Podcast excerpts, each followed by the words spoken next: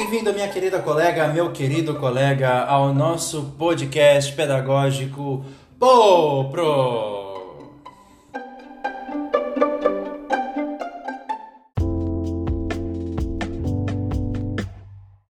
Este é nosso espaço semanal de discussão, reflexão e troca de ideias, no qual nós pensamos na nossa profissão docente, os desafios da educação, os nossos sonhos, os nossos planos e aquilo que nós desejamos transformar nesse campo do conhecimento, do saber e da ação tão importante e ao qual nós dedicamos a nossa vida, a educação.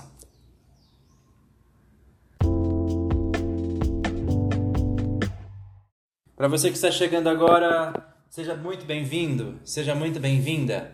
Nesse espaço nós trocamos ideias, como eu falei agora há pouco, através de perguntas que vocês nos fazem, nos enviam sobre temas pedagógicos. Estamos com uma série já há algumas semanas sobre história da educação. Estamos passando aqui por alguns momentos da história da educação brasileira né, e discutindo fatos e, e pessoas, personalidades, situações, né, políticas que foram importantes e determinantes para a nossa profissão e também para a educação em si no nosso país. Sinta-se também convidado a enviar a sua pergunta assim que você quiser, assim que você tiver a sua pergunta. Os, os nossos canais estão aqui na descrição desse podcast. É, você pode enviar pelo Twitter, pelo Instagram ou até mesmo pelo Facebook a sua pergunta e nós teremos aqui o grande prazer de respondê-las. A primeira pergunta que nós temos hoje veio da nossa colega Luciana. A Luciana escreve de Aracaju, Sergipe. Ela pergunta: Querido Arthur, gosto muito do pensador brasileiro, educador, pedagogista Fernando de Azevedo, que como você é paulista, isso, paulista, Fernando de Azevedo. É, e ela pergunta: Qual era a concepção de escola-comunidade? Seria o mesmo que escola comunitária? Muito obrigado, querida professora Luciana, nossa colega querida, que sempre acompanha nosso podcast, sempre faz comentários muito, muito interessantes sobre a nossa programação. Bom, é, é importante aqui um ponto é, importante sobre o pensamento de, de Fernando Azevedo sobre a escola comunidade. Não vamos confundir de jeito nenhum com uma escola comunitária na concepção que nós temos é, das escolas populares, né, das escolas populares, escolas rurais que nós temos no Brasil, especialmente que nasceram especialmente na década de 50, 60, né, e que resistiram também ao processo da ditadura militar, civil militar da década de 60 e, enfim, de 64 até a década de 80. É, a escola comunidade, na verdade, é, na concepção desse pensador de Azevedo, era é, um espaço que reproduzia as relações sociais né, as relações da sociedade, as relações de colaboração, trabalho, trabalho coletivo, é, até mesmo relações políticas, relações democráticas, né, de modo a treinar os alunos para o trabalho e também treinar os alunos para a convivência coletiva. A inspiração dessa escola comunidade, obviamente, a gente vai recorrer ao John Dewey, né, que fez experiências muito parecidas é, no seu tempo né? Enfim, também a Escola Parque, né? Também é um outro, é um outro exemplo de experiência de já aí um tempo um pouquinho posterior, mas é bastante parecida, bastante próxima a essa ideia de criar a escola como um ambiente em que as relações do mundo adulto de alguma forma já estivessem presentes e a criança era treinada treinada para é, habitar esse novo lugar, né? Já chegar como um adulto, chegar ali ambiente preparada para as relações de trabalho, relações democráticas, relações políticas e as demais relações sociais. Então é essa a ideia um ambiente de trabalho coletivo, em que o trabalho coletivo fosse preferir, levasse a preferência sobre o trabalho individual e que se reproduzisse uma sociedade em miniatura. Muito obrigado, querida Luciana, nossa colega, por essa excelente pergunta. E a nossa per seguinte pergunta vem de Belém do Pará e quem nos escreve é a nossa colega Maria Eduarda. Maria Eduarda pergunta: é, nos apesar de defender uma escola democrática e um sistema de governo de liberdades, é, Fernando de Azevedo também era muito é, ligado e elogiou, chegou a elogiar a Constituição de 37. Por favor, Arthur, explique essa contradição. O que Fernando de Azevedo via de positivo na Constituição de 37? Muito bem. É, Fernando de Azevedo, de fato, é um pensador, né, como muitas pessoas nesse momento, né, do começo da República, né, e especialmente nesse período de bastante confusão, né, na, um período aí de quebra, de, nós vínhamos de um, uma sequência de anos de democracia e de repente houve essa quebra bastante forte, bastante dura, que foi com o surgimento do Estado Novo e a promulgação aí, né, a toque de caixa dessa constituição chamada polaca em 1937, uma constituição que todos nós sabemos de inspiração fascista e centrali profundamente centralizadora. Né, o governo Vargas era um governo que a gente pode chamar de um governo das corporações. Né, como, em geral, como funcionam os governos fascistas. Né? As, as corporações fazem pressão ao governo e conseguem ali os seus direitos. Né?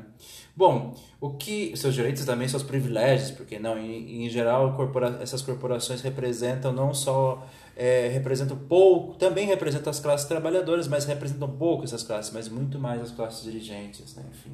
É, assim era o governo Vargas, além de toda a violência e perseguição que ele provocou aos dissidentes.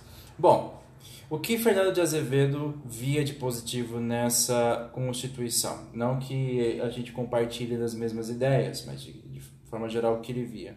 A fortificação da autoridade do poder central.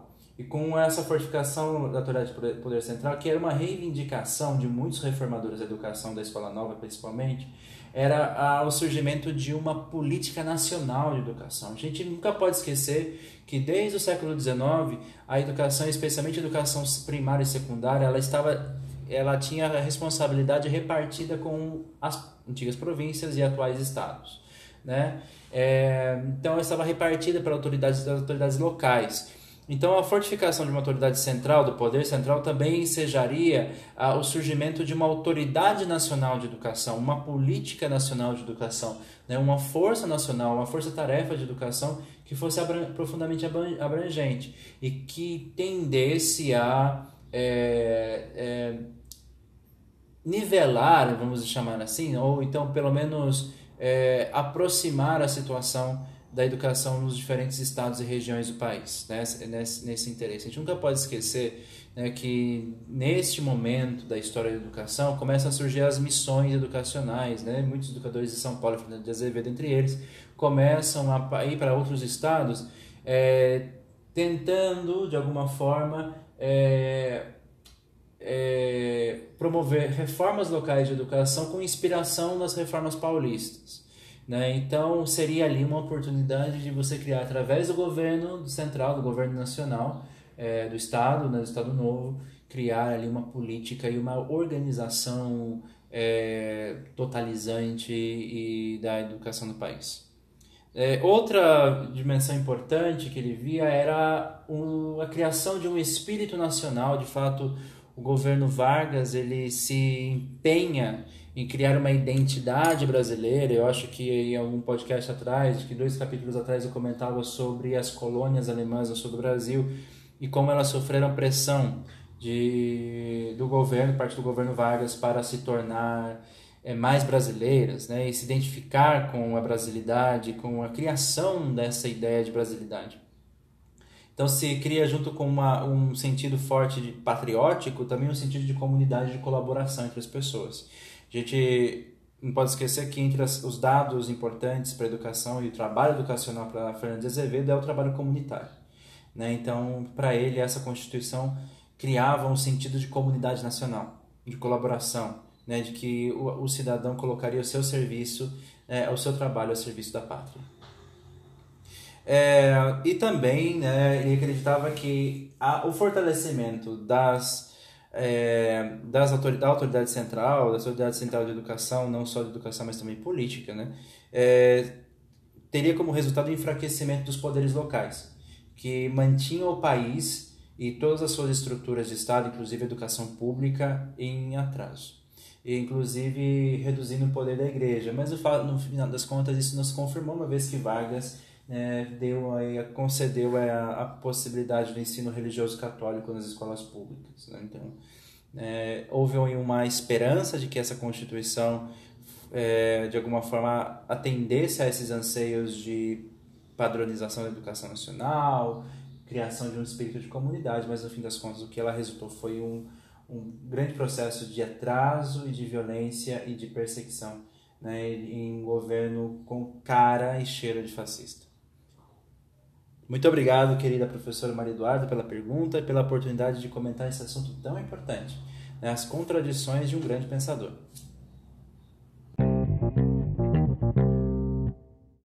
Muito bem, nós estamos aqui com a terceira e última pergunta do nosso dia e a gente vai voltar no tempo para falar de um outro grande pensador de educação que é quase esquecido por nós e felizmente hoje aqui alguém é, lembrou-se dele, né? Quem se lembrou dele é o querido professor José. O professor José escreve das Alagoas, né? Maceió, é, fala, pergunta o seguinte: é, querido Arthur, fale um pouquinho sobre a proposta educacional do grande educador sergipano Manuel Bonfim. Muito obrigado, querido professor José.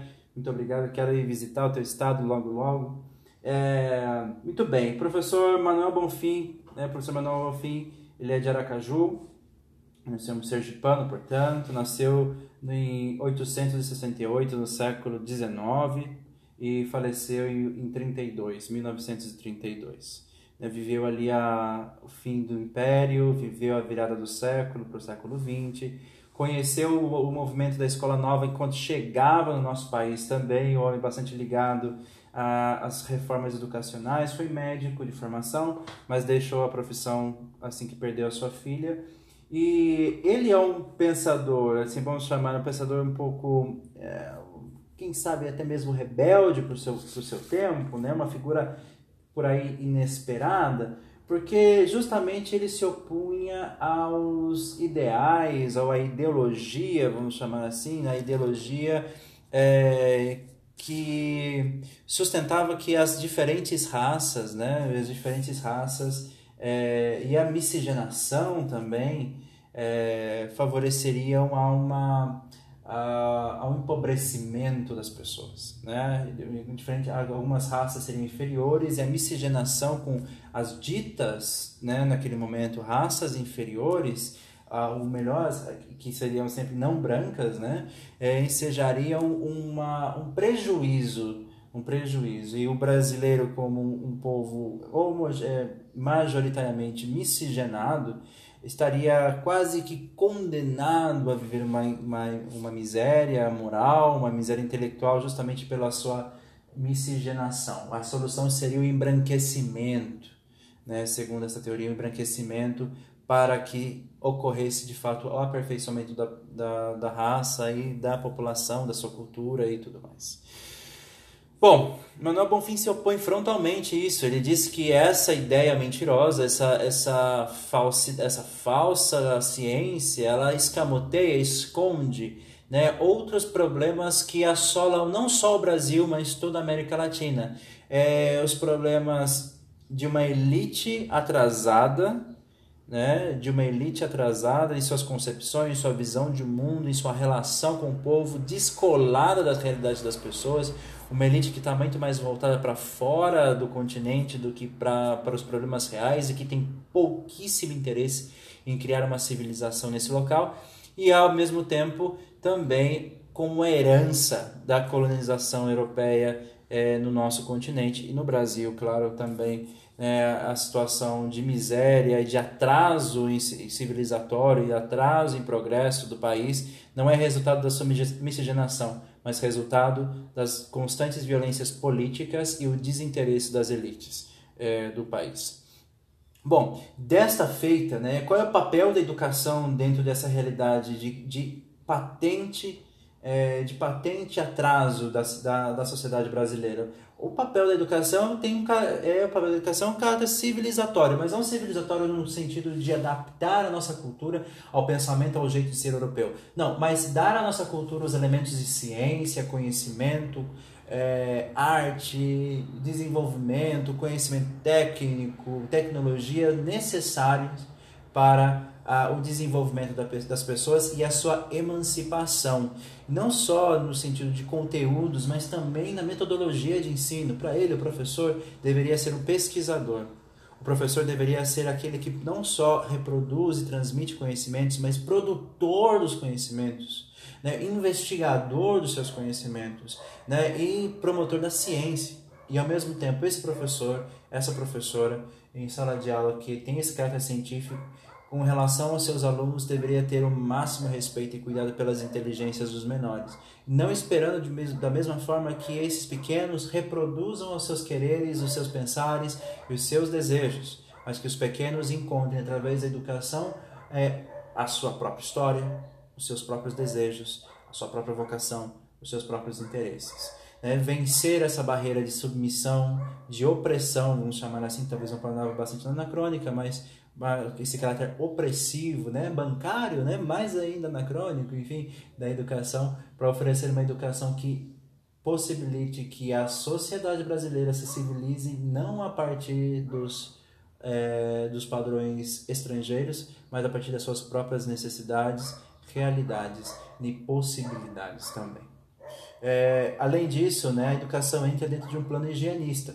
Puxa, a gente tem bastante problema com essa palavra higienista. Realmente, o higienismo ele, ele causou vários problemas, né? E, e, enfim, tá, o higienismo historicamente, né, ele estava muito associado ao racismo e tudo mais. Mas dentro do pensamento de Manuel Bonfim, o higienismo entra como esse processo de organização social, no fim das contas, né? É, a escola também tem esse papel de ajudar as pessoas a cuidar da própria saúde e do próprio espaço, né? É, fica patente, né, que a a falta, a ignorância, a falta de meios suficientes de formação das pessoas provoca também um pouco cuidado de si. Então a educação também teria esse papel higiênico nesse sentido, do cuidado do próprio corpo, do cuidado das próprias coisas, do cuidado do próprio espaço, do cuidado da cidade, do cuidado do bairro. Então a educação também entra como um projeto de organização de urbanismo.